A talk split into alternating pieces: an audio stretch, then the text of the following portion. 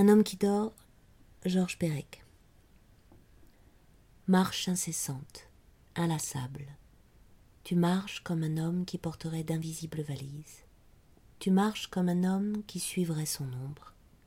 Marche d'aveugle, de somnambule.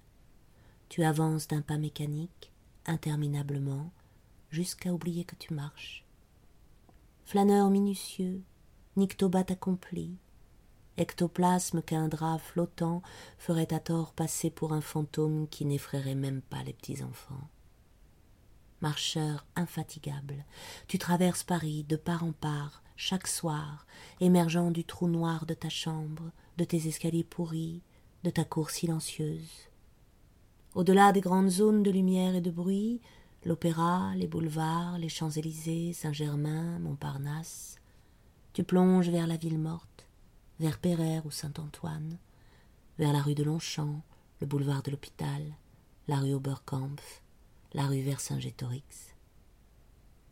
Café ouvert toute la nuit.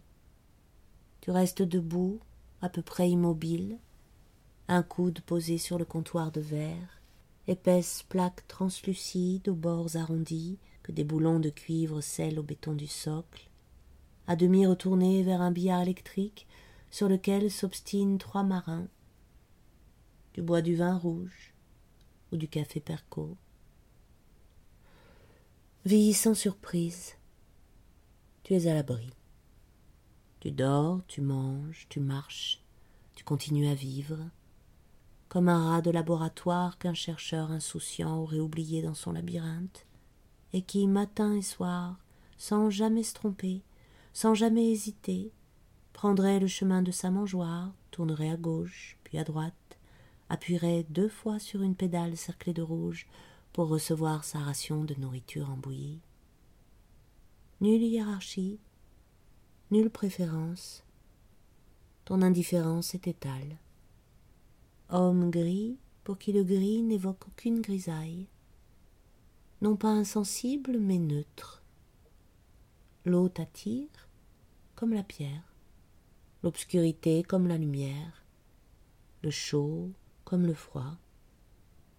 Seule existe ta marche, et ton regard qui se pose et glisse, ignorant le beau, le laid, le familier, le surprenant, ne retenant jamais que des combinaisons de formes et de lumière qui se font et se défont sans cesse, partout, dans ton œil, au plafond, à tes pieds, dans le ciel, dans ton miroir fêlé, dans l'eau, dans la pierre, dans les foules.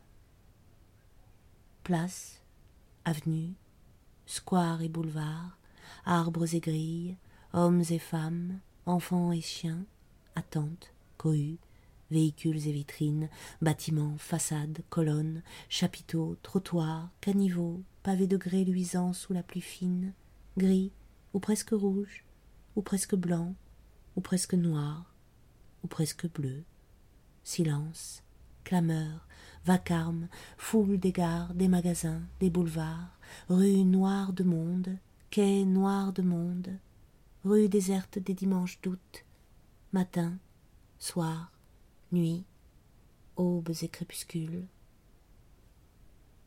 Maintenant, tu es le maître anonyme du monde, celui sur qui l'histoire n'a plus de prise, celui qui ne sent plus la pluie tomber, qui ne voit plus la nuit venir.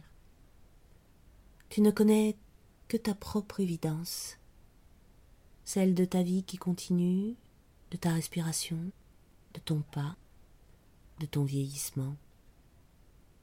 Tu vois les gens aller venir, les foules et les choses se faire et se défaire.